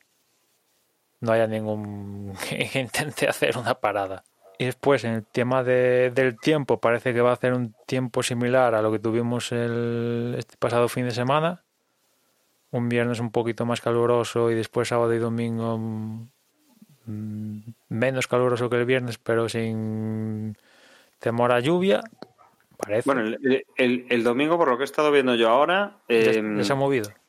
no, no en lo que es la propia carrera, porque la propia carrera hay un descenso a la probabilidad de lluvia, pero tanto antes como después sí que vuelven a subir, ¿no? Digamos que la hora de la carrera es la hora valle de, de un- hay un 20% de probabilidades, cuando en- antes de la carrera hay un 40, un 50 o después hay un 40 y un 50. O sea, es obviamente estamos muy muy muy pronto todavía pues para decir que va a llover, pero que bueno, que, que hay cabe esa posibilidad. Con lo cual, a ver un poco, a ver qué nos depara el tiempo y a ver si tenemos una carrera completamente distinta a la que hemos tenido este fin de semana o no. Mm. Y también están reajustando un- unos pianos. En, creo que en la salida de las enlazadas, Magos, Beques, ahí, ahí había un. Acortaron un piano que mm, los pilotos llegaban a tocar tierra y creo que eso lo van a, lo van a poner ahí más piano para que no toquen tierra por todo el tema del pinchazo, etcétera, etcétera. pues, pues nada, esto es un poco lo que, lo que tenemos, lo que hemos vivido y lo que vamos a volver a vivir en, el Gran Premio de, los 70, del 70 aniversario en el circuito de Silverstone. Y no sé si queréis añadir alguna cosa más o vamos cerrando ya este, este capítulo 9 de esta temporada 2020 de, de Fórmula 1 desde boxes. Entiendo que no, que no tenéis nada más que añadir. Pues eso, yo me despido aquí. Os agradecemos una vez más que hayáis estado con nosotros, que nos hayáis eh, escuchado. Y os emplazamos la próxima semana a lo que será el resumen del Gran Premio 70 aniversario. Y que, si no recuerdo mal, sí, es el previo del Gran Premio de España, que será el, siguiente que nos, que nos toca la agenda. Antes de, antes de tener otro pequeño, otro pequeño parón en, esta parte de, europea de la, de la competición.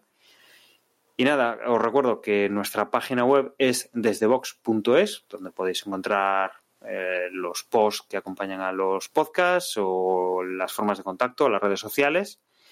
Y sin más, os dejo con mis compañeros que os van a recordar cómo contactar con nosotros y dónde escuchar, dónde ver, dónde encontrarnos en las, en las redes sociales. Un saludo y hasta luego. Atentos a ver qué pasa con Sergio Pérez, si corre o no, y después a ver qué decide finalmente la FIA con el tema de, Racing Point. Y nada, pues en Twitter ya sabéis, somos arroba desde boxes, nos podéis enviar un correo a desde boxes podcast gmail.com y nada, ya nos escuchamos en la próxima carrera. Pues sí, os recuerdo que estamos en Telegram un grupo al que podéis acceder a través de t.me barra desde boxes. Y nada, un gran premio de Gran Bretaña que se resumió en dos o tres vueltas. Vamos a ver qué pasa con este del 70 aniversario.